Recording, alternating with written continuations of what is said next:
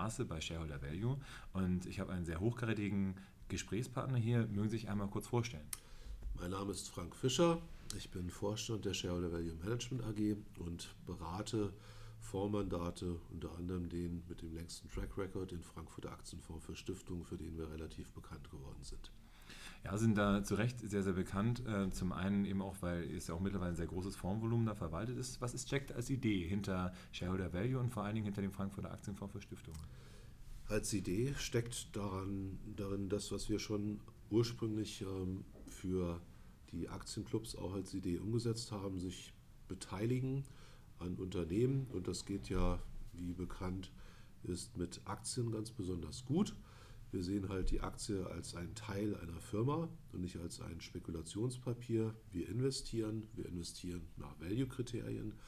Value Investing ist das, was unser Vorbild Warren Buffett uns beigebracht hat, dass man eben mit Sicherheitsmarge einkauft, indem man eben tatsächlich die ja, Emotionen, Angst und Gier an der Börse dafür nutzt, um dann antizyklisch zuzuschlagen, wenn es Ausverkaufssituationen gibt. Und umgekehrt, wenn die Euphorie da ist, eben die Titel auch zu verkaufen und dann lieber Sicherheit zu wählen, also Cash, und dann wieder zu kommen, wenn die Angst im Markt ist. Und so sind wir getrieben von den Emotionen im Markt und von dem, wie wir Firmen verfolgen mit ihrer Strategie, wie wir die Manager beurteilen und bewerten. Und dann agieren wir eben so, dass wir langfristig und nachhaltig gute Renditen erwirtschaften wollen. Jetzt haben Sie das Wort nachhaltig schon selber gesagt. Ähm, der Frankfurter Aktienfonds für Stiftungen hat ja auch äh, ESG-Kriterien integriert. Ähm, was hat Sie dazu bewogen und äh, wie äußert sich das vielleicht auch in dem Fonds? Das Thema, warum wir überhaupt in Richtung ESG gegangen sind, liegt darin, dass wir mit der von dem Gründer Günter Weißfenning initiierten Stiftung, der Share Value Stiftung, das steht für Werte teilen, einen äh, auch Mitaktionär in der Firma haben. Die Stiftung hat ca. 10% Anteil an unserer Firma und äh, ist selber dadurch ins Leben gerufen worden, dass der Gründer sich von einem guten Teil seines privaten Vermögens getrennt hat. Er hat gesagt, ich finde das gut, wenn ich auch der Allgemeinheit etwas wieder zurückgebe, weil es mir selber so gut geht. Und dafür bin ich sehr dankbar und dann teile ich auch gerne meine Dankbarkeit im Rahmen einer gemeinnützigen Stiftung, die in Jugend- und Altenhilfe geht und äh, verfüge aber, dass das so investiert wird, wie ich das für langfristig sinnvoll halte, nämlich in Realwerte, sprich in Aktien. Also dort ist der Stiftungszweck klar vorgegeben. Es muss in Aktien investiert werden und über die Dividendensummen und über die Kursgewinne, die zu erwirtschaften sind, kann man dann die Zwecke bedienen. Das sind mittlerweile, Stiftung ist mit 13 Millionen an den Start gegangen. Jetzt sind es ungefähr 45 Millionen Euro Volumen. Und wir haben in dem Jahr 2018 einen Erwartungswert von ungefähr eine Million Euro an äh, ja, Mitteln, die gemeinnützig ausgegeben werden für Jugend- und Altenhilfe in äh, einer Summe, von der ich ausgehe, dass wir es auch schaffen werden, obwohl es jetzt etwas volatiler ist.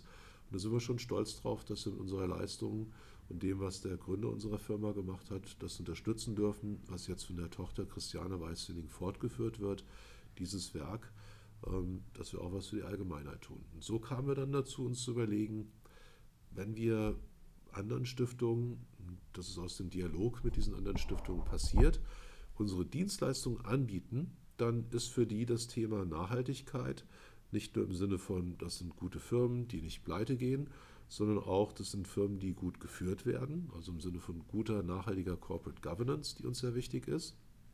Wir achten ja bevorzugt, sind wir in eigentümergeführten oder familiengeführten Firmen unterwegs, weil wir denken, dass diese anders über den Zyklus investieren, nachhaltiger, langfristiger sich ausrichten und so sind wir dann aber auch dazu gekommen zu überlegen, wie ist das denn mit den Risiken in Firmen und gibt es bestimmte Dinge, die wir nicht machen wollen. Und es ist ganz offensichtlich Themen wie zum Beispiel Rüstung oder auch Kinderarbeit. Ähm, das sind alles Dinge, das muss man nicht investieren. Wir können auch andere Titel finden, äh, wo wir sagen, damit können wir eine gute Rendite für diese Zwecke erreichen. Und so haben wir uns dann damit beschäftigt, welche Kriterien für uns in Frage kommen und sind dort bei der evangelischen Kirche fündig geworden. Dieser Katalog, äh, der hat uns angesprochen, da haben wir uns überlegt, welche Dinge uns eventuell dabei missfallen, weil wir anderer Meinung sind und haben dann eine Agentur gesucht, die äh, das für uns erledigt. Das ist äh, die Agentur Sustainalytics. Die haben über 150 Research-Angestellte, die sich durch die ganzen Nachhaltigkeitsberichte kämpfen und dann zu jeder Firma eine Aussage treffen können, welche Kriterien der Nachhaltigkeit dort erfüllt werden oder nicht und in welchem Maß. Und bevor wir investieren können, also bevor wir eine weitere Idee recherchieren, legen wir jetzt deren Filter an, den die für uns fortführen. Wir haben gesagt, das sind die Kriterien, die wir haben möchten. Bitte achtet darauf, dass wir die einhalten. Und dann sagen wir, das ist eine Aktie, die könnte uns interessieren. Und dann sagen die, tut uns leid, bei der Firma ist euch vielleicht nicht aufgefallen. Die hat zwar richtigerweise, so wie ihr es schon gedacht habt, 80 Prozent der Umsätze sind unkritisch, aber 20 Prozent sind halt eben in Rüstungsgütern und das ist bei uns ein Ausschusskriterium. Mhm. Und dann ist die für uns einfach nicht investierbar. Und dann brechen wir den Research-Prozess schon vor dem Start ab, damit wir keine Zeit vergeuden. Dann haben wir also das vorgeschaltet. So ist es wirklich in der Praxis. Ja. Oh, spannend. Ähm, das heißt, Kriterien sind da jetzt mit drin. Welche äh, Dinge verändern sich denn mit der Zeit? Also gibt es irgendwelche Kriterien, die sich da jetzt dann rausbewegt haben oder irgendwelche Dinge, die verschärft worden sind oder ist das alles gleich geblieben? Also was wir tatsächlich merken ist, dass wir ähm, manchmal haben wir Diskussionen, weil der Kollege sagt, die haben gar nicht recht. Ähm, die sagen, da ist mehr als 10 Prozent vom Umsatz in einer Branche oder einer Richtung, die wir nicht wollen. Und er sagt, ich bin mir ganz sicher, das sind noch nicht mal 5% und deswegen dürfen wir das. Ja, und dann kommen wir schon in Dialog mit Sustainalytics und manchmal hat Sustainalytics recht, manchmal haben wir recht. Ja. Also es ist dann wirklich so, dass wir das sehr ernst nehmen, weil wir wollen uns ja nicht einem äh, quasi so einen Augenschein unterwerfen, sondern es soll wirklich ein Kriterium sein, was belastbar ist. Und dementsprechend engagieren wir uns in diesem Dialog. Ähm, es gibt bestimmte Dinge, die wir zum Beispiel nicht so machen wie die evangelische Kirche. Wir haben zum Beispiel ein Kriterium, wo es darum geht, dass wir ähm, sagen, genetisch veränderte ähm, ja, Produkte sind ein Thema für die Kirche. Das ist natürlich für uns ein Thema, wenn ich jetzt an den Menschen denke, ähm, kann ich das nachvollziehen. Aber wir haben auch ähm, Investments, um jetzt mal ein Beispiel zu nennen, auch wenn wir nicht investiert sind, aber die Kleinwandslebener Saatgut KWS, die machen sehr viel traditionelles Kreuzen von entsprechenden Pflanzen, um dann eben äh, mit diesen verbesserten Charakteristika in den Pflanzen das Thema Ernährung mit höheren Erträgen und besseren äh, Kriterien der Härte der Pflanze, dass sie sich wehren kann gegen Schädlinge oder dass sie auch in trockenen Jahren oder mit feuchter Umgebung, also die werden einfach gezüchtet, so dass diese Nachhaltigkeit gegeben ist für das Saatgut. Jetzt kann man aber auch dort genetisch veränderte Teile reinnehmen. Und nachdem ich sehe, wie das äh, Bevölkerungswachstum auf der Erde ist, sage ich mir, es ist mir wichtiger, die Menschen, die es hier gibt, ernähren zu können. Und dazu gehört für mich auch die genetische Änderung des Saatguts. Also habe ich gesagt, da möchte ich gerne investieren können. A, weil ich glaube, dass es eben ein langfristig gutes Investment für uns ist. Und B, weil ich dort sage, die Kriterien der Kirche kann ich zwar nachvollziehen, möchte ich aber nicht teilen in diesem Fall. Und so haben wir uns gesagt, dort weichen wir von dem Katalog zum Beispiel ab. Und so haben wir aktuell zum Beispiel die Diskussion, wo wir sagen, Mensch, Restaurantketten, die sind auch relativ stabil. So von wegen Motto, gegessen wird immer. Ja. Ähm, und dann gibt es einige Ketten, die kommen gerade unter Druck. Damit bieten sie für uns günstige Ausverkaufspreise an. Wir könnten mit Sicherheitsmarge kaufen. Dürfen wir aber nicht, weil diese Restaurantkette zum Beispiel auch Bier oder eben Wein im Ausschank hat. Und das ist jetzt der Dialog, den wir aktuell führen. Wie viel Anteil dürfen die haben? Weil es geht uns jetzt nicht darum, dass ich in Diageo investieren will, weil Alkohol schließen wir aus. Aber bei bestimmten Genussmitteln, wo ich sage, das ist eher so eine Art Kulturgut, ähm, wo ich eben nicht sehe, dass die sehr starke Suchtgefahr wie bei einem Whisky oder sowas, so Hard Liquor, äh, das ist offensichtlich. Bei anderen Dingen, wenn ich eben, um mal so ein Beispiel zu nennen, wie die Cheesecake Factory, äh, da ist schon Käsekuchen im Namen drin, aber die schenken halt auch mal ein Bier aus zum Hamburger, den man dort auch kaufen kann. Und das ist aber jetzt nicht irgendwie die schlimmste Säuferbar, die man sich vorstellen kann. Ja. Nur damit schließen wir uns äh, so ein Investment aus mit den sehr harten Kriterien. Und da überlegen wir, inwieweit sind wir bereit, den Katalog eben anzupassen, wo unsere Kriterien nach wie vor Erfolg, äh, erfüllt sind und wir sagen, das ist unser eigener Anspruch. Wir wollen ja diese Nachhaltigkeit, aber wir wollen eben nicht zu viel ausschließen, weil bestimmte Dinge dann gar nicht machbar sind. Und dann muss man eben sich selber fragen und dann auch mit der Agentur, mit Sustainalytics eben in Dialog treten, um zu überlegen, kann ich und wie kann ich es anpassen und wie ist das auch verfolgbar und administrierbar, sodass der Aufwand, das nachzuhalten, dann auch geleistet werden kann. Das ist eben dann der, der Realitätscheck. So, das heißt, ähm, diese ganz harten Kriterien finden Sie erstmal grundsätzlich nicht so gut, sondern man muss sich da immer auch anpassen an die aktuellen Begebenheiten. Das wird sich wahrscheinlich eben auch auf äh, Siegel weiter äh, bewegen. Wir haben bei uns in dem Podcast ab und zu mal über bestimmte Siegel gesprochen. Ähm, aber trotz alledem ist es ja eine Frage aktuell, der Trend geht ja immer mehr in die Richtung, auch Nachhaltigkeit zu machen. Jetzt ist ja einer Ihrer Gründer auch jemand gewesen, der diesen Nachhaltigkeitsaspekt mit reingebracht hat.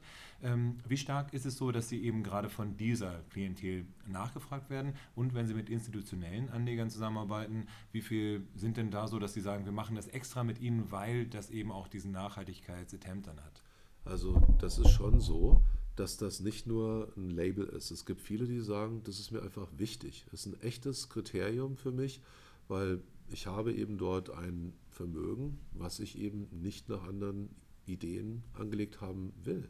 Und deswegen achten die da drauf. Die fragen uns oder sie laden uns gezielt deswegen ein und sagen, ihr gehört mit auf die Liste derjenigen, mit denen wir überhaupt in Dialog treten, weil ihr euch so verhaltet. Denn das sind besonders bei den Stiftungen. Da ist dann ein Stifter, der hat verfügt, dass so und so investiert werden soll und der Stiftungsrat setzt es dann um.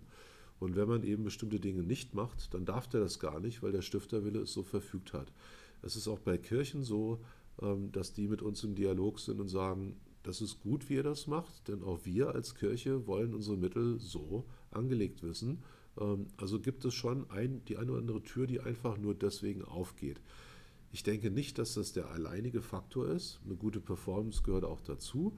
Ähm, also ohne, dass wir in den Markt auch ein vernünftiges Risikoertragsprofil bringen, würde sich die Tür nicht öffnen. Das ist klar. Also nicht nur, weil wir dieses Label haben, ähm, aber es hilft. Es hilft eindeutig und ich kann es schwer greifen. Ähm, aber es ist nicht so, dass es nur ein Ding auf der Checkliste ist, sondern für viele ist es der Grund, uns überhaupt zu bitten, mal mit ihnen in Dialog zu treten. Und ähm, das ist so, dass ich mir sage, da passt es dann auch für uns wieder. Und vor allen Dingen, das Schöne ist, viele dieser Investoren, nachdem die durch so gründliche Prüfungen durch sind, sind viel langfristiger dabei als andere Investorengruppen, die wir eben auch mal ansprechen, aber die vielleicht äh, nicht so auf solche Themen achten und diese langfristigen Investoren sind natürlich auch für den Portfolio-Manager ähm, viel, viel dankbarer, weil man dort eben nicht mehr Stress im Portfolio hat oder Fluktuationen, sondern weil man weiß, dass diese Investoren einen langfristig begleiten, weil sie Entscheidungen getroffen haben, die sie dann auch mal hinterfragen und gucken, macht er das auch wirklich. Aber dann ist eben das so, dass sie sagen, wenn das dann läuft, bleibe ich auch wirklich lange dabei. Zum Beispiel unser Seed-Investor, der seit Anfang an, seit Anfang 2008 dabei ist. Das Seed Investor ist der Gründer. Also mit der, das ist der, derjenige, der quasi als der Fonds ins Leben gerufen wurde.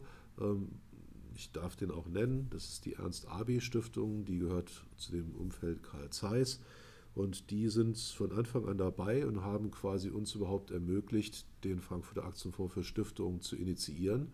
Man braucht ja ein gewisses Volumen an Mittel, sonst lässt sich so eine Fülle, äh, Vorhülle gar nicht sinnvoll betreiben. War das irgendwie 10 Millionen oder sowas braucht man? Um den Dreh rum haben wir gehabt ähm, und da war hauptsächlich eben die Ernst-Abi-Stiftung und dann war auch noch eine Ärztekasse dabei und dann gab es noch den einen oder anderen, der dazu kam. Ähm, aus dem Stiftungsumfeld wurde es dann erstmal weniger, weil wir noch nicht die, diese Performance-Historie nachweisen konnten.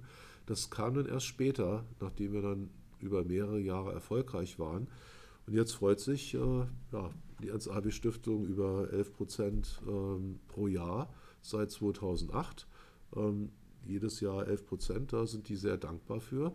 Und es hilft ihnen, sich von dem Immobilienbereich, der bei denen sehr stark ist, etwas zu diversifizieren. Die hatten also sehr viele ähm, ihres Vermögens von der prozentualen Struktur eben im Immobilienbereich und wollten gerne eben etwas aus den Immobilienerträgen nehmen und es dann in die Aktienanlage äh, packen. Und dabei konnten wir ihnen helfen, genau das zu erreichen. Und es war für uns toll und so ein langfristiger Investor, der von Anfang an dabei ist, das ist natürlich auch für uns klasse. Das bringt Stabilität rein und der Dialog ist auch toll. Der weiß, wie wir es machen, dass wir auch nachhaltig sind, ist mit der Ertragssituation zufrieden und äh, wir sind dankbar, solche Stiftungen dann auch als Kunden zu haben. Ähm, jetzt ist es ja so, dass äh, Sie mit Ihrem Fonds natürlich nicht die einzigen sind, die dieses Nachhaltigkeit im Schilde führen, um das mal so zu formulieren. Ähm, wie stark kommen denn vielleicht auch große Anbieter jetzt mittlerweile auf Sie zu? Sind ja mittlerweile einer der großen Player. Also Sie haben jetzt ja auch bei, wenn ich das richtig gesehen habe, bei Morningstar sind Sie irgendwie auf Top 5 dann gelandet.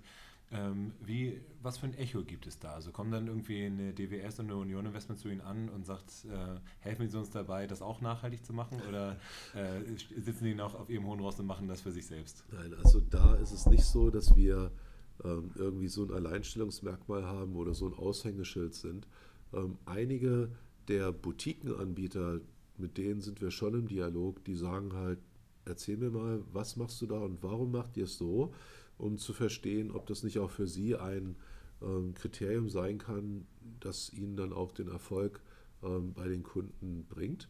Aber die Großen, die brauchen uns nicht. Da macht man sich keine Illusionen. Ähm, solche großen Flagship-Häuser, die machen ihr eigenes Ding und ich glaube, die haben auch tolle ähm, ja, Abteilungen, die sich intensivst damit permanent auseinandersetzen. Ähm, für mich war das eher so ein Ding, wo ich gesagt habe, komm, ich kümmere mich selber drum ähm, und trete in den Dialog ein. Und äh, dort gibt es eben wirklich Bereiche, die dann sagen, das sind die verschiedenen Aspekte der Nachhaltigkeit und wie können wir das eben bestmöglich erfüllen. Und ich bleibe halt eben immer sehr hemdsärmelig dabei und schaue mir das Ganze an, inwieweit wir eben dem gesamten Auftrag unserer Kunden sowohl für das Thema Nachhaltigkeit wie auch für die Ertragsseite gerecht werden können, ohne uns dabei zu verbiegen und eben diesen Katalog dann zu ähm, verstoßen. Weil das ist genau der Grund, warum wir uns diesem Katalog unterworfen haben, dass wir ihn ja auch erfüllen wollen. Ja? Und äh, ich will halt da nicht nur ein Siegel haben, sondern ich will das leben.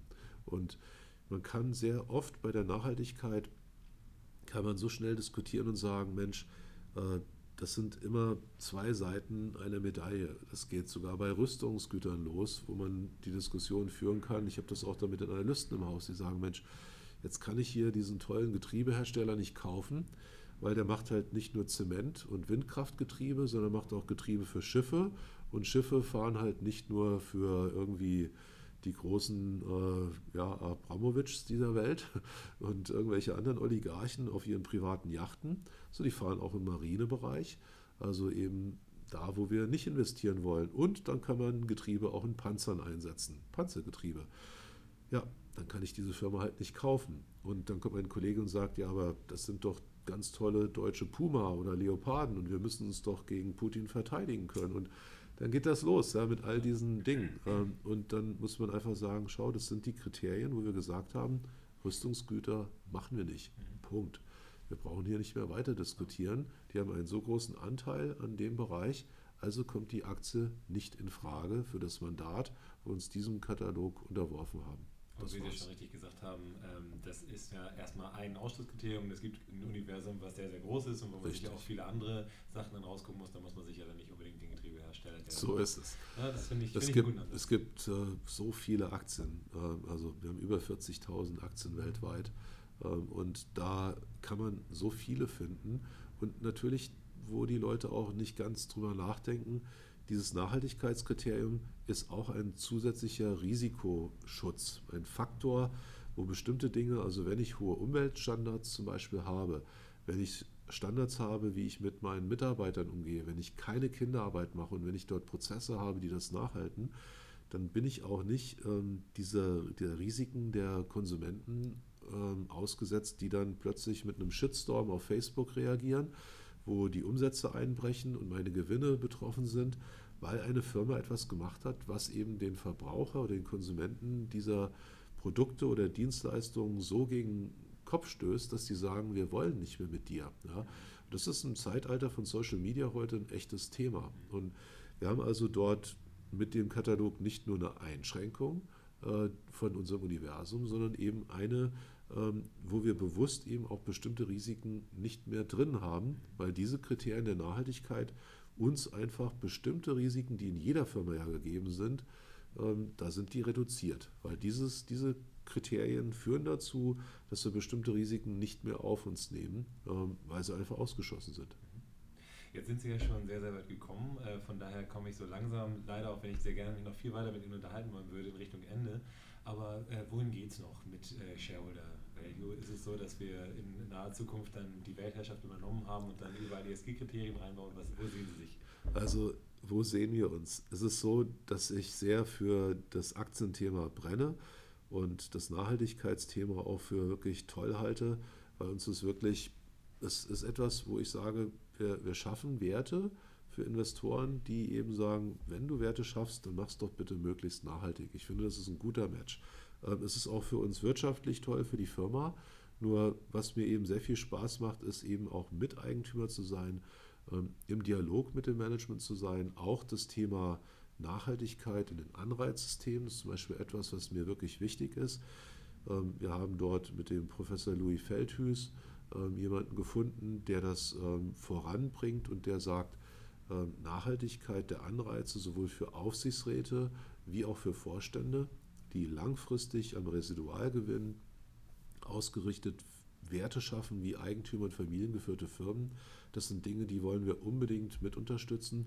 Da freue ich mich, wenn viele Firmen sowas auch annehmen, weil wir glauben, dass damit die Firmen für alle Stakeholder, nicht nur für Shareholder, sondern eben auch für alle, ähm, ob das Lieferanten, Kunden, Mitarbeiter sind, wenn diese Firmen so geführt werden, ist auch das ein Teil der Nachhaltigkeit.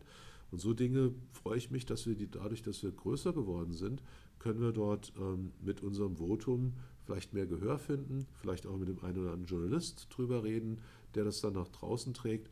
Und das genauso wie das Thema Corporate Governance, ähm, wo auch Themen kommen, wie werden eigentlich Firmen geführt, äh, ist es möglich, dass Aktionäre eben miteinander im Dialog sind, um möglichst nachhaltig diese Firmen geführt zu bekommen. Das ist häufig ein Risiko hier, weil das Thema Acting in Concert, also gemeinschaftliches Handeln, ähm, von der Aufsicht immer sehr kritisch betrachtet wird, führt aber dazu, dass dann eben ohne den Dialog untereinander ähm, sehr viel ja, Eigengestaltung der Aufsichtsgremien von dem Management wirklich passieren kann. Und dann werden diese Firmen nicht nachhaltig geführt.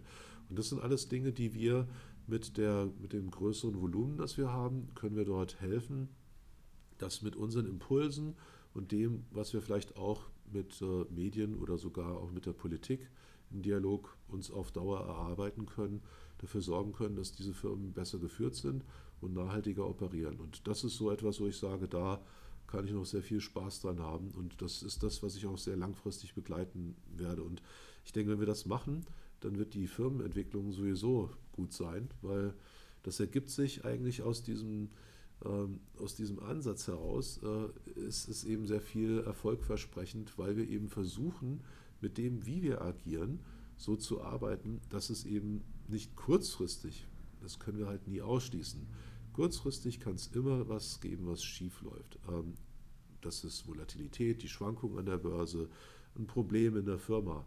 Aber wenn man langfristig und nachhaltig ausgerichtet ist in all den Aspekten, die ich skizziert habe, dann ist man als Miteigentümer bei einer Firma dabei und kann von dem Wachstum und dem, was die Menschen schaffen in so einer Firma, die ja sehr positiv ausgerichtet sind, partizipieren. Und damit mache ich die Aktienanlage vielleicht auch für ein größeres Spektrum an Anlegern attraktiv, die wiederum für ihre Sparpläne oder Altersversorgungsthemen etwas finden, wo sie besser mit dem Risiko, das die Anlage hat, leben können. Und wenn ich da einen Beitrag zu leisten kann, dann würde mich das echt freuen.